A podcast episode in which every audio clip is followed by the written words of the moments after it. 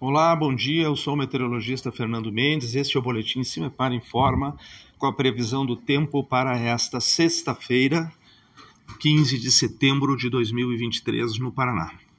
Bom, nós temos uma massa de ar mais estável que ingressou na região do estado, com taxas de umidade mais baixas, e com isso teremos menos nebulosidade, um predomínio de sol na maioria das regiões do Paraná.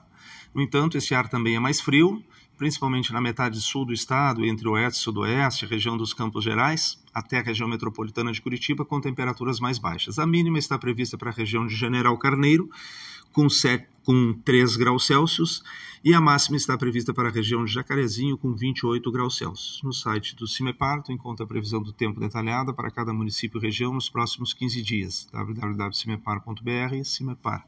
Tecnologia e Informações Ambientais.